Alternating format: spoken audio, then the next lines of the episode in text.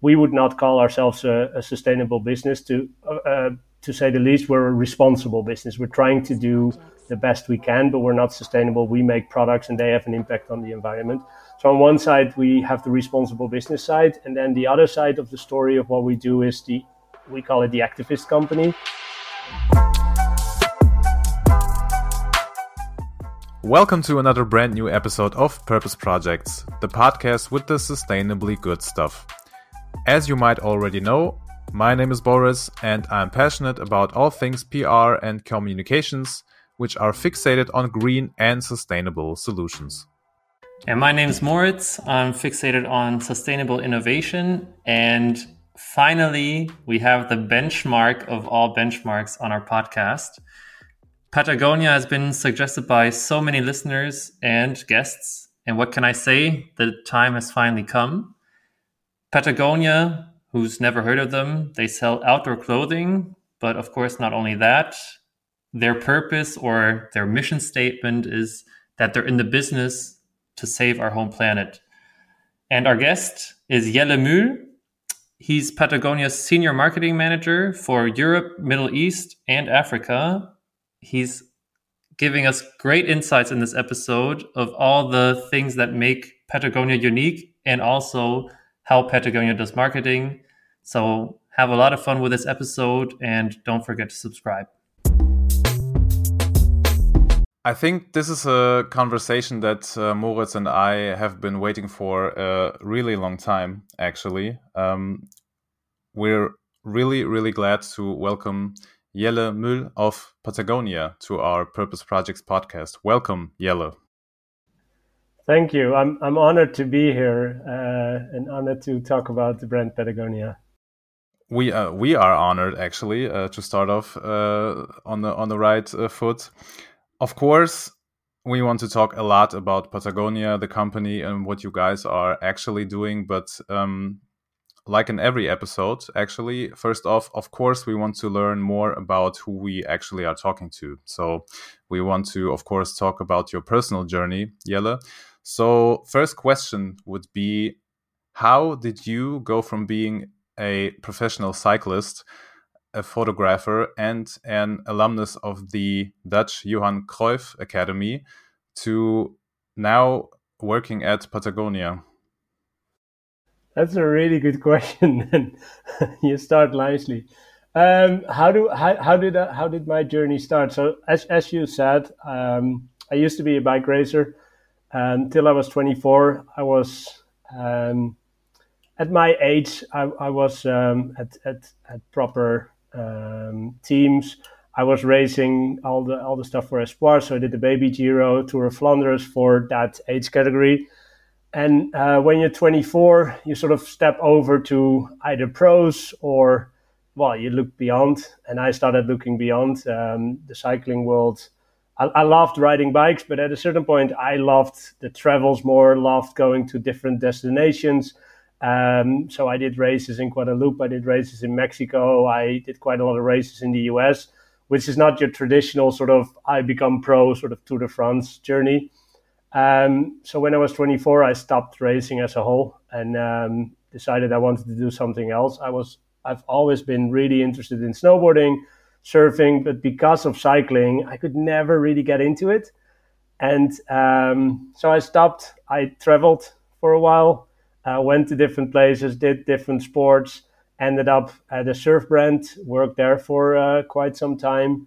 Um, and that rolled me into a career into into action sports. I worked for skateboard brands, surf brands, snowboard brands, and um, that opened my eyes to all the great things nature has to offer but it also sort of closed my eyes a little bit as well to um, all the all the issues we have in the world. And I realized that I was I was telling all these stories through my work, uh, but never really added anything substantial.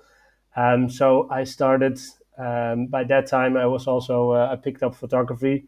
Um, I, I, really liked taking photos. I was traveling a lot. I was hanging out with a lot of photographers, so they taught me a lot. And it triggered me. So I picked up photography and at a certain point realized that that could be a nice way for me to um, to to uh, do something I love, but not do it for uh, let's say, money.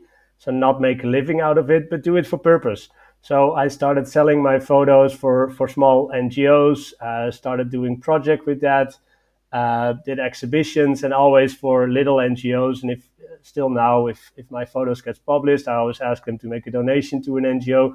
So it sort of became my uh, creative outlet, but at the same time, I could do something good.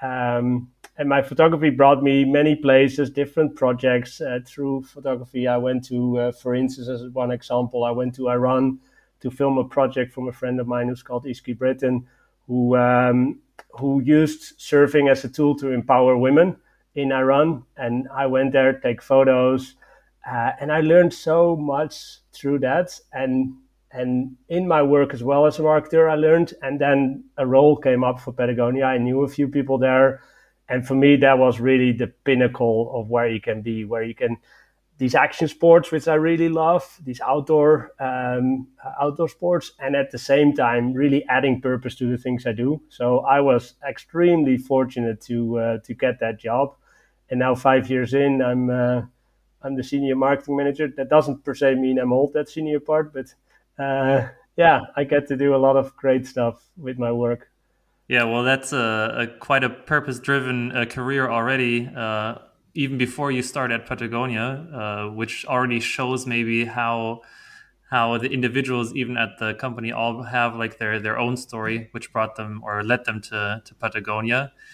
And now you just mentioned your your senior marketing manager, and um, just just to put in a couple of sentences, what do you do? Like, what what's what does that mean?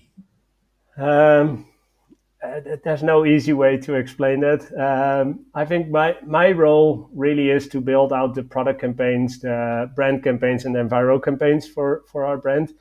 And I would say for us as a brand, these are really really connected, and you can see the brand almost two sided. So one side is what we call the responsible business.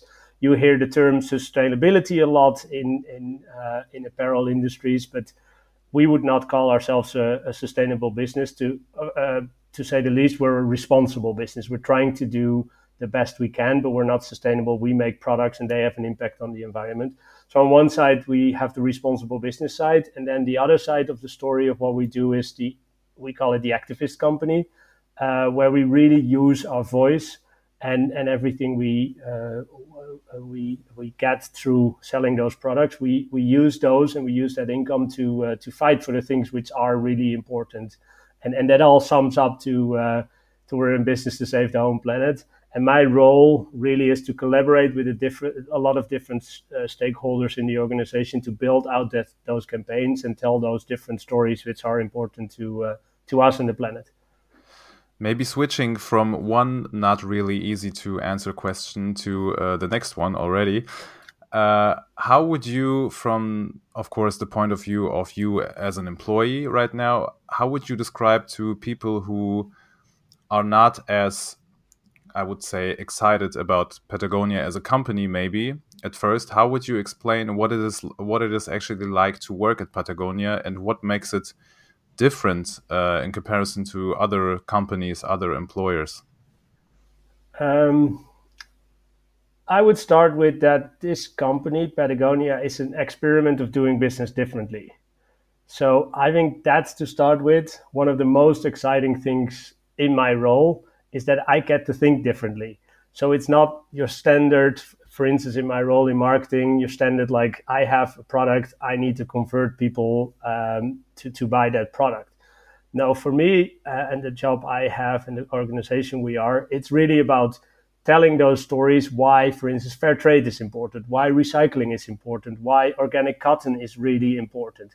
So, so the brand we are is as simple as it is. Uh, our old mission statement was um, build the best product, cause no unnecessary harm, and use the business to inspire and implement solutions to the environmental crisis. Those three things was the basis of what we what we do. And then we sort of um, our our owner Yvon, he founded this brand in the 70s. Um, I'm, I'm, pretty sure we get to talk about him a little bit more. But uh, at a certain point, he realized that this mission statement, which was in place for 20 years, wasn't sharp enough anymore. Um, well, we all know what's happening around the climate crisis right now, and um, he he noted that we just needed to have a sharper point on that mission statement, and that that became our current uh, reason of being, which is we're in business to save the home planet. So really, that sharp point, and through everything we do in the organization, it all leads to being in business to save save the planet. Uh, mm. Really. I think you just gave like you call it mission statement. I think we, we always talk about purpose actually in that sense, and especially for you uh, as a as a marketing manager, I think every campaign you do probably always has that that purpose or that mission statement in the back of the head. Like, is that campaign like also taking that uh, into account, right? Yeah, and uh you can almost flip that on the head a little bit because um, where in traditional I shouldn't even call that traditional marketing jobs, but where in a lot of uh, marketing jobs it is like, let's tell this story so our consumers know these things.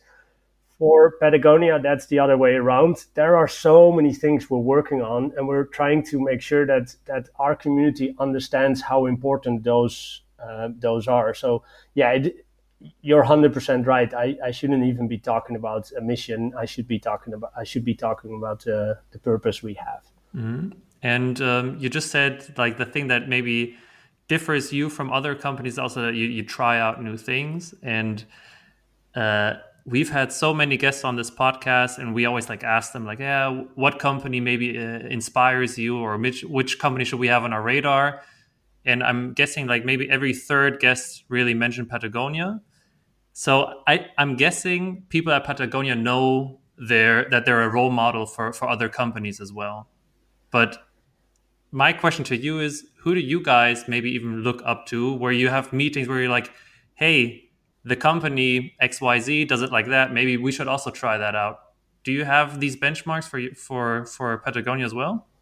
We we 100% have benchmarks. And i'm, I'm now within this company for um, about five years and i would say i learn every day and the organization learns every day but it's probably not your let's say, your traditional benchmarks of uh, of companies. There's a lot of really nice companies out there which which do amazing jobs. Um, we, for instance, uh, we make our wetsuits out of Yulex. There's quite a lot of companies who start doing that uh, as well. So uh, in the company world, there are examples, but I would argue that is not per se a role models. Um, our role models are more in the in the NGO world. So there's quite a lot of NGOs, small grassroots groups who fight for the home planet, and there's a lot of really inspiring people in those networks, which we see as role models and which which we look at or try to support. Um, for instance, one of the things we're working on and we have been working on for multiple years in Europe is trying to protect the last free flowing rivers of Europe.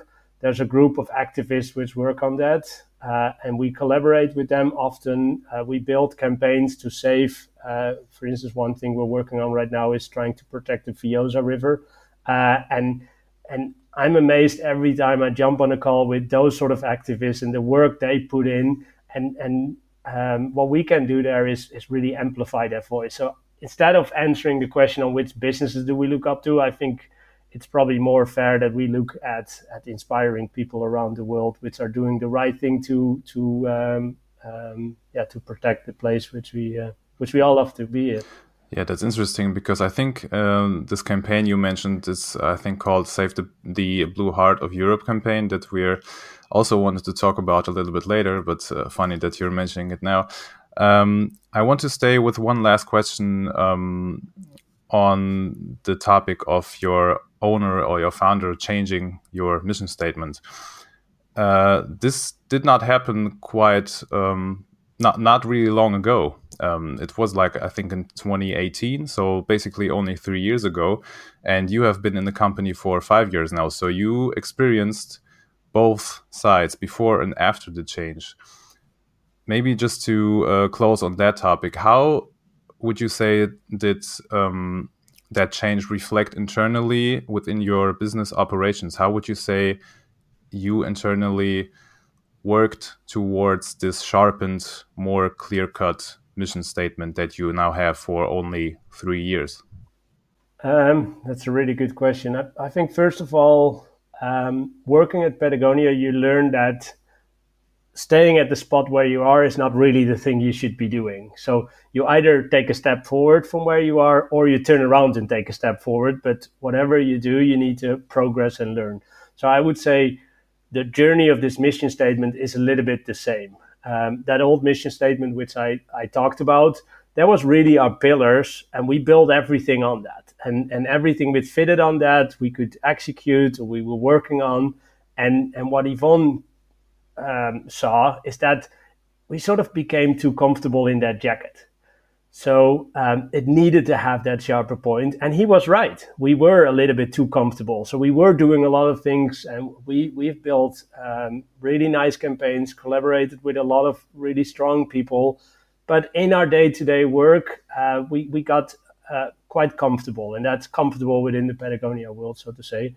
So um, the way that actually happened is um, there, has been conversations on we should we should change this um, the, the, purpose of the brand. Um, but then overnight, Yvon was on a radio show and he just announced the new uh, the new mission statement, and we found out about that. And when internally the question was asked to Yvon of like, what does this mean? How do we work with that? Um, his answer was pretty short, and it was, "You'll figure it out." And and that is really like that is patagonia at its core because if you now look at everything we do and everything we did we were doing we were doing strong work. Um, but what we do now is just way more focused. We um, we dive into certain topics uh, way more in depth. Uh, our storytelling uh, is in more depth and we engage communities in a different way. And and you can see that in all the things we're doing. So but but if you look back at Patagonia in the 70s and Patagonia right now. And I think that's sort of the core of why people look up to Patagonia is because since the 70s, when Yvon uh, decided to not make pitons anymore with left holes in the wall uh, and changed his business model to uh, in the 90s changing to 100% uh, organic cotton when the supply for that wasn't even there to where we are right now it's been it's been a journey and it's not been like oh this is we should focus on this right now. It's it's always been on the at the core of the organization to to protect the places we play at. Well, your your founder was right. You guys did figure it out. Like we're experiencing it right now, just in this moment. And I just had a laugh when you said that the founder said, "Yeah, you'll you'll figure it out," because I think that's even his his way of leading the company. I've in a in a different interview, he told me that uh, I think you have like 1,500 people now working for Patagonia, and a, a, psychologist did like an analysis of the people working there, and the result was okay. The people there take so much responsibility, but in other sense, they're so independent that they wouldn't even be able to work in another uh, in another company. They they only fit here at, at, at, Patagonia where they have the structure. And Yvon also said like, yeah, uh, if something is on fire, don't call me. I can't change it. You guys figure it out. Uh, and that's why I think uh, it's a it's a nice way of, of leading a company, and you guys are are very successful with that that style. Yeah, no, it, and it's it's hundred percent true. I um, I get to work with with a team of great individuals who uh, run our uh, our communications, our our social media channels, our content in Europe, our ambassador program, uh, the events we run, and like it's not always the easiest to to uh, work with those kind of individuals because everybody has a strong opinion, but also is is really educated on the topics they talk about. So yes, I, I would argue uh, across the company we have a lot of inspiring individuals, and even if you sit at lunch and you talk to certain people, you all you always find stuff out where you're like, oh, that's interesting, and yeah, it's a, it's an interesting and great place um, place to be of of like minded people, but also not per se because we do these sports and uh, people uh, other people talk uh, uh care about uh, farming or other people care a lot about um, all, all, these different things. And that's really great. And that makes this organization an, uh, a good place to work at. Yeah. And from the from the outer perspective i think one of the most interesting facts about patagonia is that it's, it's it seems crazy to even like say it out loud but you guys don't want to grow and uh, it seems also like a paradoxon because the more you guys say that, the more successful you are regarding sales. So, um, yeah, can you explain us why you guys don't want to grow anymore, or especially in that pace? and what are you guys planning instead? No, I think um, like to start with, we we are we are a for profit business. So so we are a business. We're not an NGO. In a business, uh, we we produce products and we sell those products. But I think one of the things we we always do at Patagonia is, is look internally of uh, and and to who do we sell those products and do they really need those products or should they actually repair the old product they have or or or different ways and and I think that's the starting point for us being that business side and if they buy that product we want to make sure that they understand why fair trade is important, why organic cotton is important, why recycled is important, all those all those different things. So that is really the starting point for for where we are. Then uh, we also look at like what is the re- what is the size of um, of of of the business of the products we sell and what role do we play in that. So I would say our lens is is differently than than you often see. It's not like every year we need to grow because of these reasons. It's it's more like what what makes sense to us and what what's the what's the what's the demand of the community really and and that's what we talk to and that's what we service but also in our marketing that's how we work uh, in marketing as well so uh, we don't per se let's say do your uh, current traditional marketing techniques of stalking people around and knocking their door as, as much so they, they buy our product. That's not what you will see from us, but we will definitely educate people on our products and talk about those things. But at the same time, when that happens, we will engage them around the things they should and we care about, uh, which is uh, which could be community energy or the blue heart or saving the planet or or something at home, caring about the people you care about, or even how how your community looks like. So um, we are a for-profit business, and we run we run a model there. And the way we build campaigns and the way we tell stories is not with like, oh, how can we talk to this big audience and make sure they get their hands on this product? It is more, hey, we have a topic here, and we should make sure that community cares about it. And if somebody um, goes climbing and they need a jacket to go climbing because there is harsh conditions and you need a really good jacket.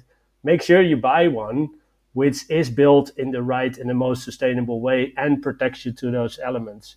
Um, that's really how we um, how we build up and how we measure success as well and how we look at uh, growth as an organization I'm sure, uh, of course, Patagonia as well has, um, or you as a company, of, of course, have uh, like departments that also, for sure, do like competitive analysis.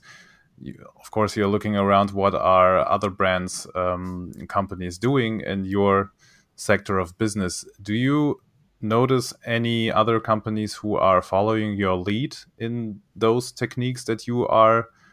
Uh, working with, uh, or would you would you say that you are as Patagonia are still unique in doing the things the way that you're doing them? Um, I would say we're absolutely not unique. Uh, we're probably uniquely positioned as an organization, but there is there is brands who who do nice stuff, like I said before.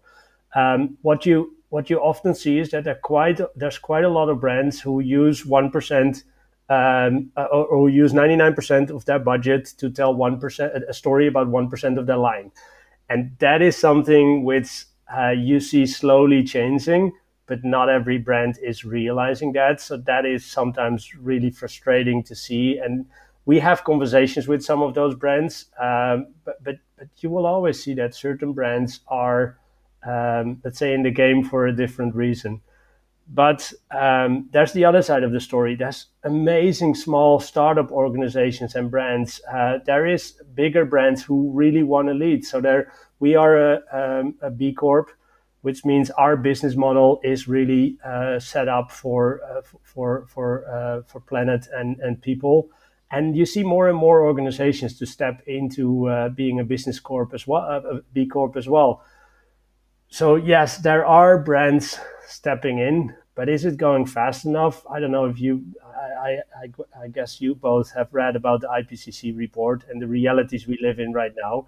And then the question, then the answer really is we are not moving fast enough, and the industry is not moving fast enough, and we should all wake up.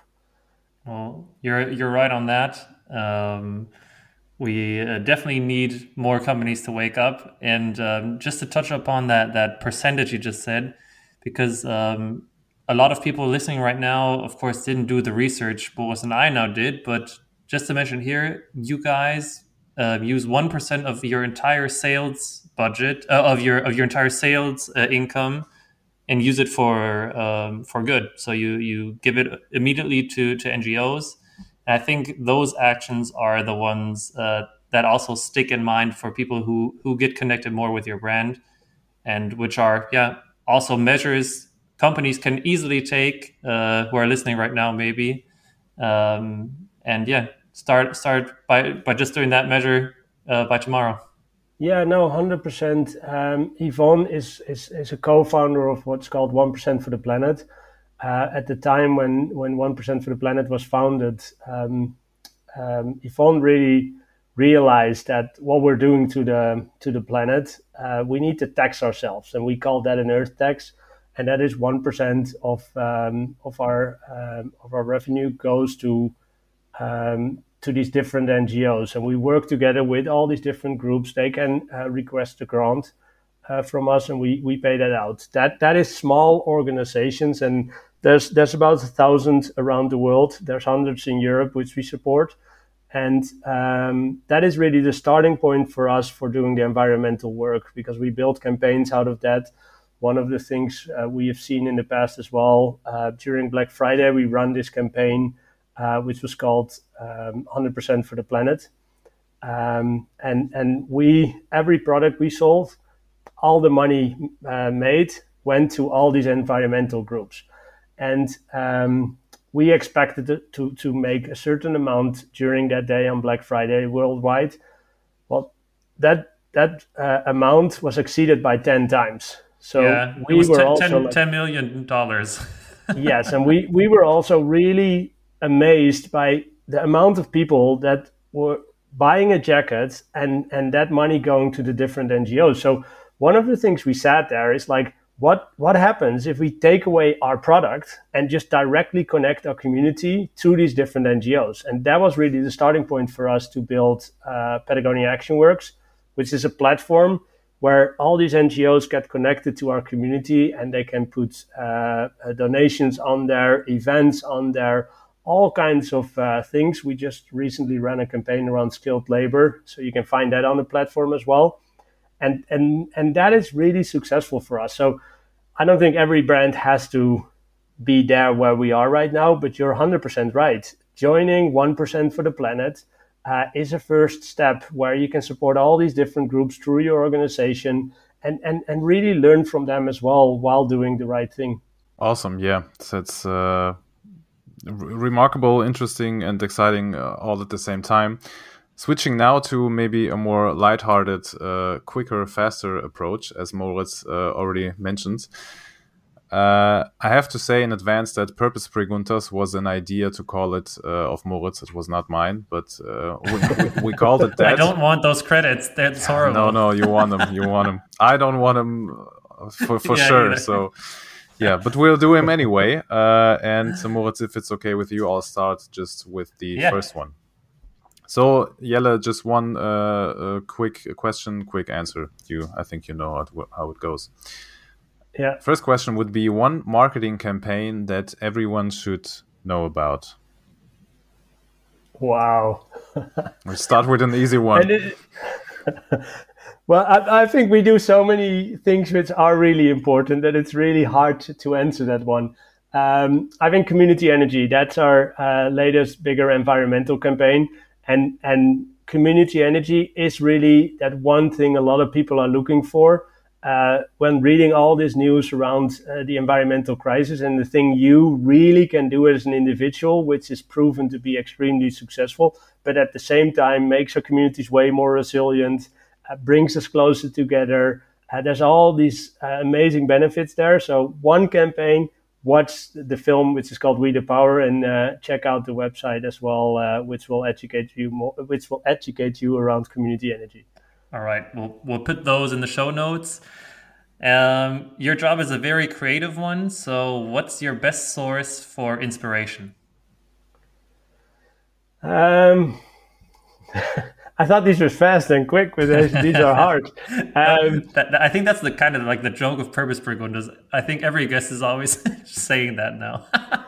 I, uh, uh, I get inspired by a lot of people. I get inspired by uh, graphic designers, photographers, music, filmmakers, but that's not my sole source. I, I also, when I go on a mountain bike ride here in the dunes where I live, um, I, I always come home with sort of ideas.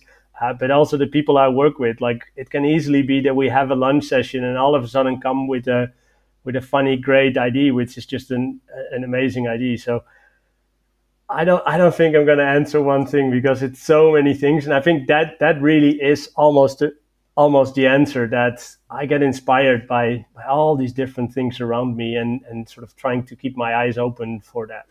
That's a perfect answer actually for this that kind of question. Next two will be quicker, I promise. Finish this sentence, please. Patagonia could do better in.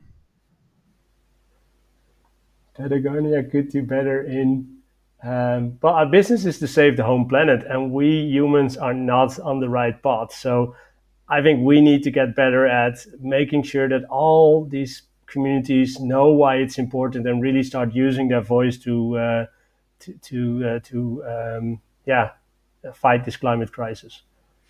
All right, and uh, end this sentence as well. One thing people often don't know about Patagonia is one thing people often don't know about Patagonia is that it's uh, the, the, company is just a bunch of dirtbags and, and people trying to trying to do good and uh, but having a lot of fun along the way as well. Nice, Laura. We're leaving this one in actually. Last question: What's one place that you would love to visit and why?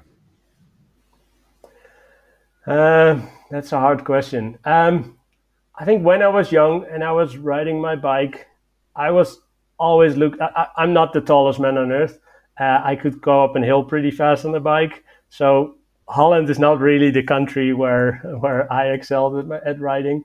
So I, I always looked outside of Holland, uh, looked at places where I wanted to travel. Uh, photography brought me on a lot of places, but I'm I'm now this older guy and realize how great it is to be in your own little place. Um, I, I, recently moved to the dunes. Um, it's a small stretch of land. A lot of people around the world would name it a park. Uh, the beach is close by. Our waves are not perfect, but when it's on and you're just with a bunch of friends out there, uh, it's the best thing in the world. So maybe my answer is just right here, right now. Uh, that's uh, that's fine. Yeah, we were expecting something like uh, very fancy because we know that you you travel a lot, but that's a very uh, down to earth approach. I like that. Yeah. Yeah. I don't know. Yeah. Okay. Well, you survived the purpose preguntas, uh, our, our our worst segment and our only segment we have on this podcast. was I uh, was I fast enough? No, or? perfect, well, you, you were faster than our last last guest. Actually, they, I think they, they took like 15 minutes. So oh, we're, we're nice. good. Um, yeah, so like we, we we touched upon the, the term of, of marketing and uh, what you actually do in your job. Uh, and I were talking um, also about the, like purpose washing because we think or we we expect that a lot of people would approach you because Patagonia is a, a nice brand to work with and um, yeah, maybe to gain some extra points for their brand if they can say, yeah, we did a collaboration with with uh, Patagonia. And I'm guessing you're one of the guys who also decides on what what cooperation you guys take and which one you don't. And um, yeah, simple question maybe, but how do you figure out on who you want to work with? Well, I've, that that question is pretty straightforward and simple. We don't do product collaborations uh, with other brands because uh, product collaborations are, are really set up to create hype and sell more products. The collaborations we do are really with our NGOs through 1% for the Planet. Um, if we work with different organizations to build uh, to build our products, um, it is more with an organization which is Yulex, uh, uh, which helps us build our wetsuits out of uh, natural rubber. So that is a collaboration we have, and we build our products out of that. So uh, the traditional way of like let's bring two brands together uh, and we make an awesome product. That's not what we what we do. but also for NGOs. I mean, not every NGO is a is a good NGO. Um, do you also have like like very strict criteria on, on who you guys support, or um, how, how does it work? Yeah, no, hundred um, percent. I think we have a few focus areas where uh, we as an organization, um, which we as an organization think are really important, um, and um, people or NGOs need to need to apply for a grant for us and one of the measures we hold next to that is uh, is the measure of what do they focus on, what kind of environmentalism are they in, and it needs to be really um, focused on a direct call to action or a result. So we don't per se just uh, grant these projects which are vague and starting up. No, it is actually we focus a lot of projects which which have a, a clear focus of uh, of protecting this one place or uh, fighting for this one thing. Um, so that's that's really how you can see those collaborations as well. So if you're not doing uh, collaborations with other brands, um, you are certainly able to create some sort of hype uh, through other stuff that you guys are doing. When you as a company decide to uh, put vote the assholes out on your uh, clothes, who gets the last say on that if you're doing that actually or not? Is it communications? Is it you as marketing? Is it like a collective uh, decision? No, I think this is a great question because this this probably really explains how Patagonia works. Um, we as an organization don't have a, a CSR department. Um, CSR is at the heart of every job every person has, from logistics through marketing through uh, customer service um, and and to the people who build our products, obviously, uh, it is everywhere. So even with this uh, vote the assholes out um, uh, tag in which is the stand-up shorts, and we've been making that short since 1973. Um, and, and we have been standing up against climate deniers since 73. So that was really the starting point for putting that uh, label in the short. But interestingly enough, um, we didn't know about this. Um, so when I think it, it, it, dropped somewhere online, and when when I saw this for the first time, uh, I started texting some people in Europe and in the global organization as well of like, hey, is this real? Um, and we found out it is 100% real, and and that's really how Patagonia works because this, uh, of course, the right people knew all about about this, but because everybody is working on these sort of things, and and Yvon has been saying vote the assholes out since since the very beginning, and and uh, with the assholes, he really means the people who who deny um, the climate crisis. So when people in their own function work on those things, they get to work on little additions to that, and um, yeah, that's how I, in marketing, found out about that as well. So th- this is not like the whole company coming together and deciding like, oh, maybe this thing makes it all the way up into PR. This is just like how Patagonia really works and operates, uh, which makes it fun awesome. as well, I guess. It's a it's a, like the true sense of like entrepreneurship, but if you focus it on impact. So even if the people like who who make the clothes think about stuff like that, I mean, yeah, they could work uh, for for the marketing department as well. Like every, everybody has that that sense of yeah, voting the assholes out. Uh, not only Boris and I love that. I mean, you got a lot of um, yeah credits for that in in all the news worlds uh, in the news uh, worldwide. Yeah, so good job on that. Um, I, I can't claim that one. Sorry, I, I'll, I'll try to, but I can't. Uh, I'm not even sure if we had them here in, Germany. I'm, I'm, guessing, especially on the U.S. market, because it was during uh, yeah the Trump presidency. But um, you are in charge of like the European, Middle Eastern, and Africa market. Yes, so that's right. What differences are maybe even in, in between these three markets, but especially when compared to the U.S.? so I'm guessing you also have like a, a, senior marketing manager for the for the U.S. market. Is there like one core difference um, that that differs these these markets? Um, I, I, think a, a, big difference, for instance, to the U.S. and Europe is is what we call wilderness.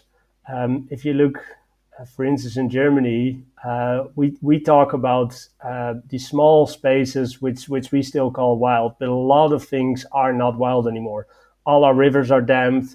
Uh, a lot of forest is not there anymore, and even we're we're currently working on a film with one of our investors, Mitch Stolderer, uh, which which talks about the story of uh, protecting these glaciers and these valleys, and that's really what we in Europe call wilderness. Where in the US they they still have these these big public lands which are true wilderness. So I think that that is one of the differences we have compared to, compared to the uh, to the US. I would say. Moritz uh, just mentioned and you as well. So you're in charge of uh, Europe, Middle East, and Africa, which means basically that your working area is huge. If you look at uh, like a simple map, that's a huge uh, enlarged area. Now, uh, looking back, approximately one and a half years ago, how did actually the essence of your work change because of the pandemic, which basically I would guess eradicated all of your possibilities to travel and you being able to just move the, to the middle of nowhere in the, the Netherlands. Well, there's there's no such thing as the middle of nowhere in the Netherlands, but it's as close as it gets. Now, I think one of the things we really learned is that um, despite how terrible this uh, this pandemic is and how much it has touched so many lives and people, we really learned that um, all these tools which can connect us, same as as this podcast, we can we can record a podcast now while we're not next to each other. So we can also run a business way more successfully, um, disconnected but connected. So that is definitely one of the things we've learned. Um, one of the things we learned as well is that um, definitely a lot of our communities really care about about coming together. Um, we we normally in a year run about 700 different events around Europe. All these grassroots events from from one where we um, where we go on the road and repair people's gear to to film screenings to um, to trail run events to uh, to surf events. Like we run all these different things, and we really learned that our community wants to come together um, and we have run digital events, um, but they are not always the same. But what we learned um, is there is this hybrid model as well. And we have recently um, um, done an event which was called Running Up for Air. Uh, air pollution is, is one of the biggest issues we have if it comes down to our, our health. And it's one of the symptoms um, created by, by uh, what creates climate change, which is really us burning uh, all these fossil fuels. So we we hosted this event, which is focused on raising awareness and funds against uh, for these groups which fights air pollution, and we had done that before in Chamonix. And during Corona, we realized there there is this hybrid model possible. So we we built this digital platform, which connects all these people around the world, and we um, and we had I think in Europe 350 people running up and down their local mountain and with that raising funds for uh, 18 different organizations. And um, i think it was about 171000 uh, elevation meters were run more than 10000 kilometers and and they raised altogether 20000 euros for all these groups. So I, I think this is really an example of where we during this corona time really learned to refocus but also learned the upside of this um, of us realizing the benefits of of a digital world and still encouraging people to go outside and enjoy nature, but maybe not all travel to this one location. But it's also possible on these these um, different locations, but still be connected to each other. Well, just speaking here from from Germany or from from Dortmund, ever since the Corona pandemic hit, everybody's outside walking around enjoying nature. Uh, I hope this is uh, uh, the same movement everywhere, uh, and hopefully that will stay because uh, yeah, maybe uh, the, these digital events will have the same impact as well if we yeah. if we have that nature experience at home.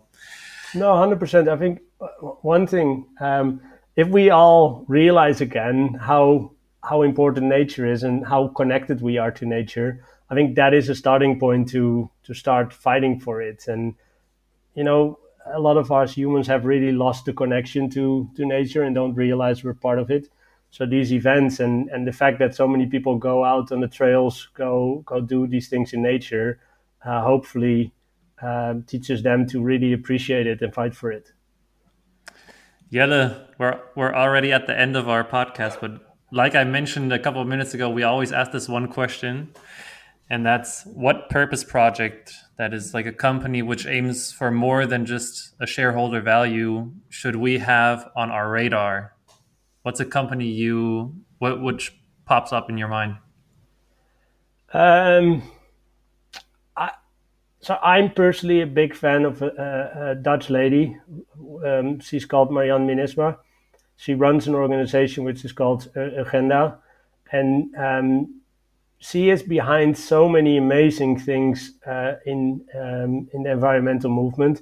And one of them, uh, that's just one of the many things she has been working on, but uh, is the climate case in Holland, um, which uh, in, in, which she was um, um, she was suing the Dutch government for mainly for us humans having the right to breathe in clean air, and that case was one that sort of started the, the currently one climate case against Shell. And she does so many amazing things. So if there's one thing, and it's hard to name one thing because there's so many different people and initiatives that do so much great work, and I think as well, like it's it's really easy to get uh, depressed by all the negativities you see in the world right now. But if you look hard enough, there's so many amazing movements. If, but if I have to name one, do definitely check out Urgenda and uh, Marjan um, her story is amazing, and a lot of people will get inspired by her. And she's really spearheading this um, this climate uh, case movement because there was a case in Ireland, there was a case in um, in France, and there's all these cases around the world. So definitely a person who's um, who's great. Awesome closing words. Uh, I would say we'll put that certainly down in our show notes.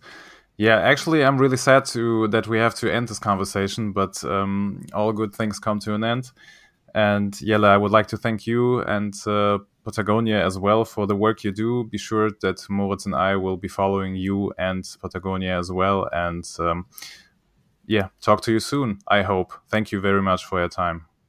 Thank you. Yeah, and if I can say one thing, I would say the same back. Like the fact that you both are running this podcast get all these stories out to the community is super important. So I would say thank you and thanks for having me on the podcast and, and featuring the Patagonia story. So thanks. Thanks, Jelle. All right, Boris, we finally had Patagonia on our podcast. And what's your first impression after talking to Jelle? Uh, first of all, it was uh, quite a relief, I have to honestly say, because we've been working on this for quite a while. That's an understatement, for months actually. Uh, really, really happy with um, him being on our podcast, him being a guest. Uh, awesome, uh, yeah, guy, basically, just to talk to and very chill and um, insightful. And yeah, w- what is there to say about uh, the company Patagonia as such?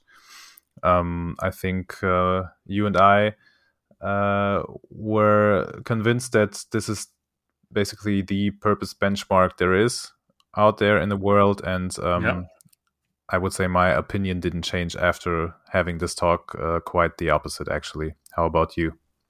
Yeah, I'm. I realized uh, that they really are this activist company, which they also name themselves because uh, yeah, we talked to the senior marketing manager, and he his work is like collaborating with NGOs and increasing impact, and um, that's I think such a normal thing for him to talk about.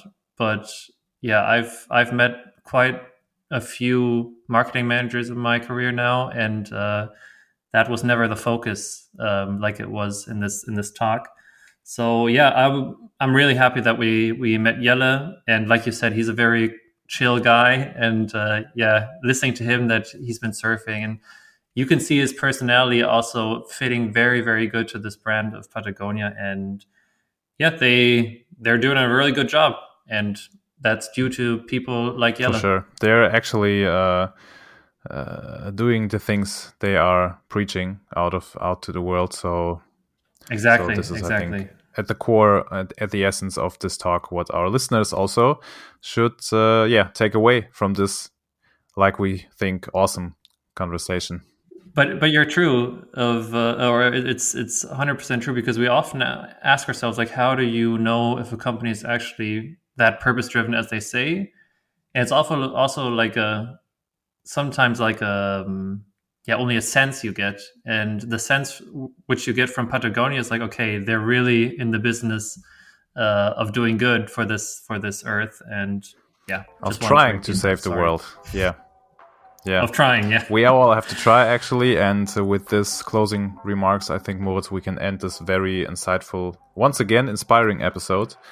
Uh yeah thank you Thanks. yes let us know um, in the comments or in DMs, whatever, what you thought about our episode, and um, yeah, give us feedback. Yes, always love comment, that. rate, review, share our podcast, and we'll be back next week with the Raider. Yes, see ya.